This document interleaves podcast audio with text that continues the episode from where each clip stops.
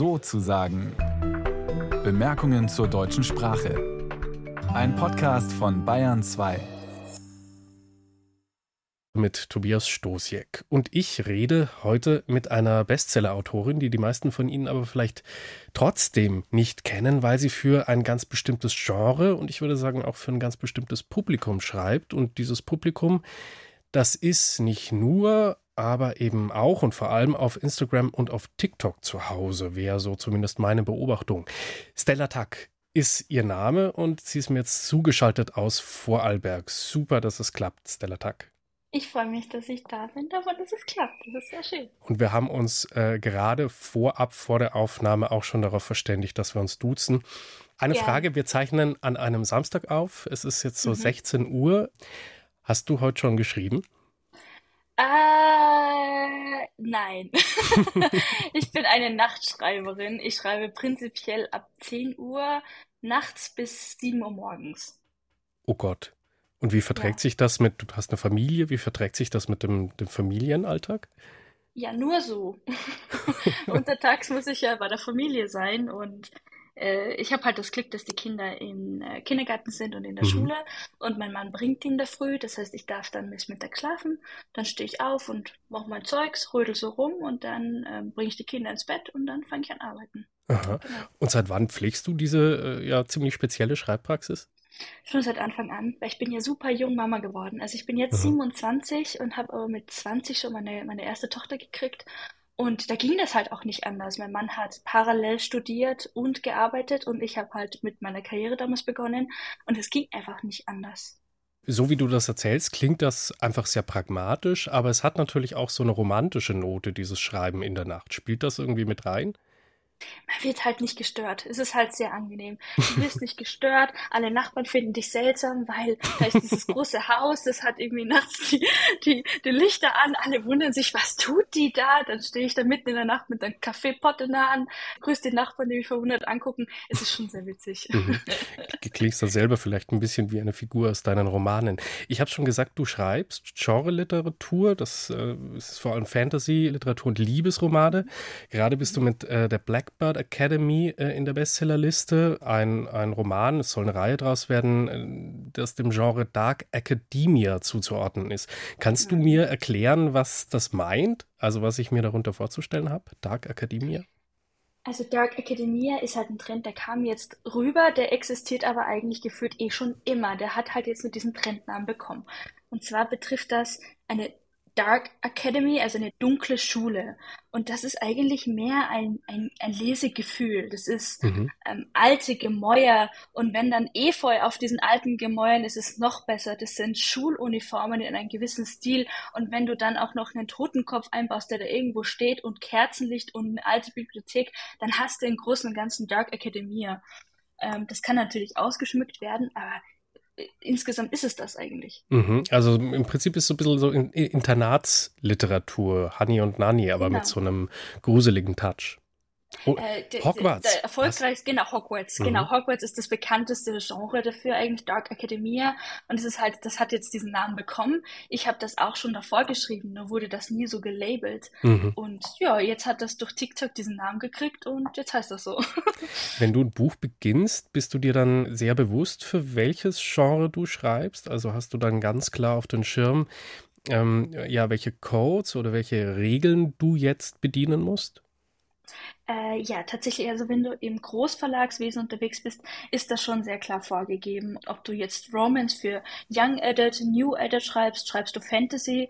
Wenn ja, schreibst du dann High Fantasy, Urban Fantasy, Romantasy Fantasy, hast du irgendwelche Tropes, die du einbauen musst. Das geht ja immer so weiter. Also äh, man selber bricht dann tatsächlich das, was du schreibst, in so kleine Teilchen auf und guckst, welche Bausteine hast du. Mhm. Die fügst du dann zusammen und dann führst du das Ganze mit deiner eigenen Story und das muss für den Großverlag schon schon sehr prägnant ausgearbeitet sein. Das heißt, ich weiß relativ genau, was ich schreibe. Okay, nochmal zurück mit Blick auf die Blackbird Academy. Was sind da so die Tropen, die auftauchen müssen, um in dieses Genre Dark Academia zu passen? Ähm, eine alte Schule muss darin vorkommen. Ähm, der Verlag wollte dann auch noch, dass ich Schuluniformen einbaue. dann, dann sollte dann auch äh, eine Liebesgeschichte sollte vorkommen. Allerdings, da wir ein Erwachsenenbuch, also wir sind im Erwachsenenbereich unterwegs, dürfen die pardon, wenn ich das jetzt sage, sie dürfen mhm. Sex haben, mhm. ähm, sie dürfen die Erotik da mehr ausgebaut werden.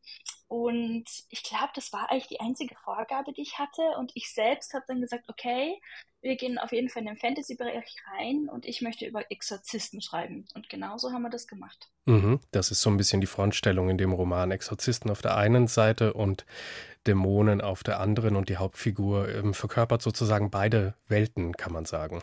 Nervt dich denn diese Unterscheidung von wegen hoher Literatur auf der einen und Genre-Literatur auf der anderen Seite? Oder, also, du warst ja auch gerade auf der Leipziger Buchmesse. Hast du da das Gefühl, dass es immer noch sehr spürbare Grenzen eben gibt zwischen diesen zwei Literaturbereichen? Hohe Literatur auf der einen Seite, kunstartig und Unterhaltungsliteratur, Genre-Literatur auf der anderen Seite?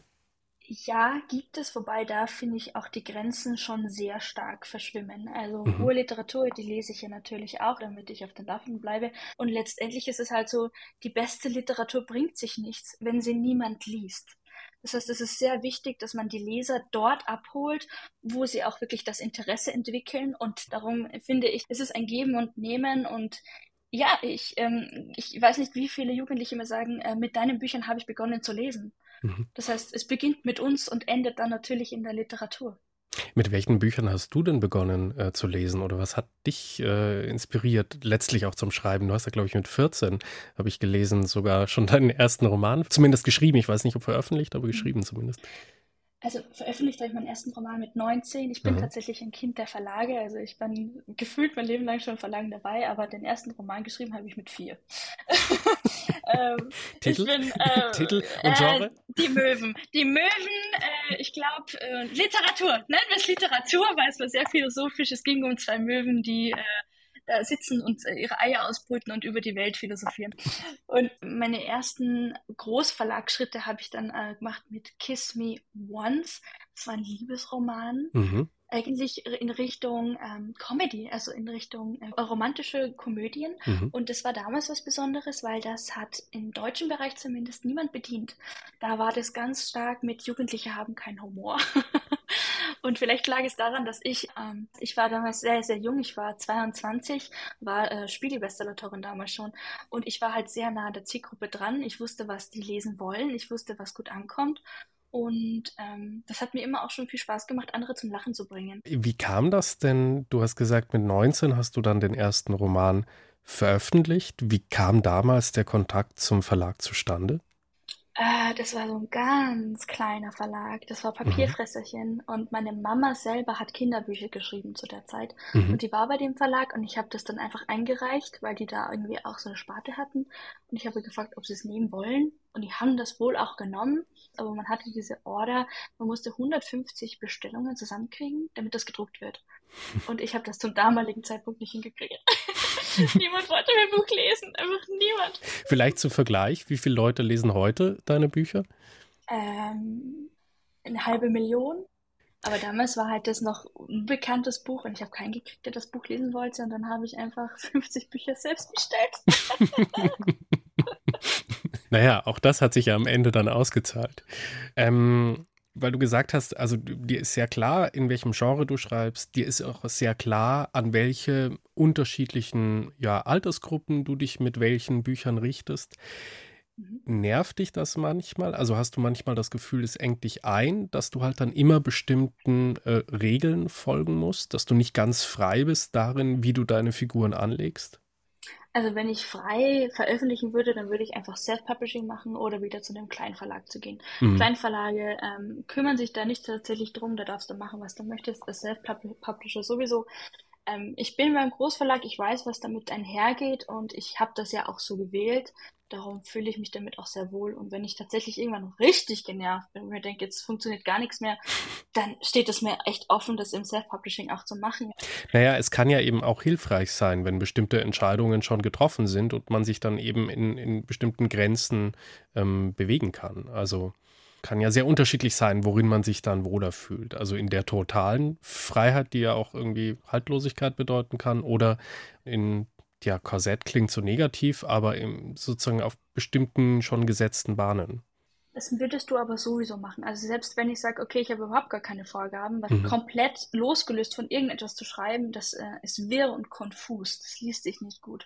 Es gibt so gewisse Regeln, an die man sich halten muss. Die da wären? Was hast du da im Kopf? Wie genau funktionieren eigentlich äh, Liebesgeschichten? Wie werden die aufgebaut? Ähm, wenn da jetzt kreuz und quer irgendwas passieren würde, das wäre verwirrend beim Lesen. Also das macht auch gar keinen Sinn. Mhm.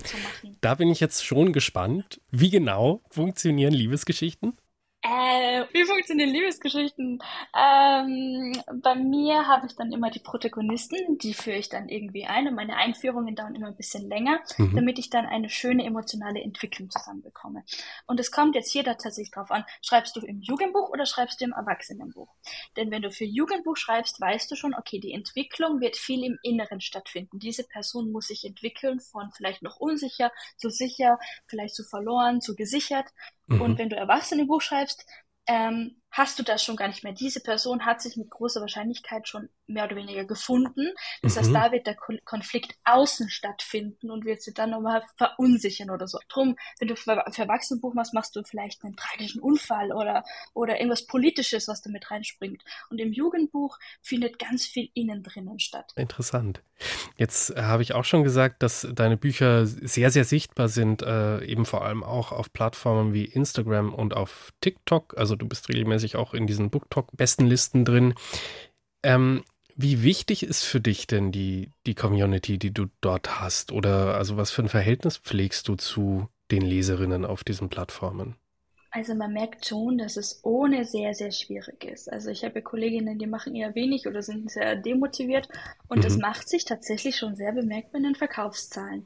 Vor allem ähm, die Verkaufszahlen in den ersten Wochen, die sehr wichtig sind für die Spiegel-Bestsellerliste äh, weil du da so Pickverkäufe brauchst. Also du brauchst sehr geballt, sagen wir mal, Hausnummer drei bis 6.000 verkaufte Bücher die Woche, um auf die Spiegel-Bestsellerliste zu landen. Und wenn du über Social Media machst, kannst du somit natürlich viel mehr Vorbestellungen sammeln. Man muss dazu sagen, ich bin keine Influencerin ursprünglich. Ich war wirklich rein Autorin und habe mir diesen, diese Reichweite erst langsam aufgebaut, mhm. während andere ja bereits durch ähm, Bookstagram bereits starke Reichweite hatten und dann Autoren geworden sind. Ja, also kann man am Ende doch sagen, du hast eigentlich eine sehr klassische ähm, Verlagskarriere gemacht. Ganz Oder? klassisch. Und mhm. ich hätte das nie gedacht, weil ich habe mal so einen Schreibratgeber am Anfang gelesen, wie wahrscheinlich ist es, dass du verlegt wirst. Und die Wahrscheinlichkeit ist echt echt null. Und ich bin eigentlich niemand, der Glück hat. Also ich war immer die Letzte bei jedem Skifahrrennen und die, ich habe nie was gewonnen, nicht mal bei dem Glücksspielen. Und dann war das auch so gefühlt ein Glücksspiel, ob du genommen wirst bei Verlagen. Mhm. Und dass ich es geschafft habe, finde ich jetzt immer noch so seltsam. Also, ich bin niemand, der Glück hat. Das sagt die sehr, sehr erfolgreiche Bestseller-Autorin Stella Tack, mit der ich gesprochen habe über Genre-Literatur. Stella, vielen, vielen Dank dir. Ich freue mich sehr. Dankeschön.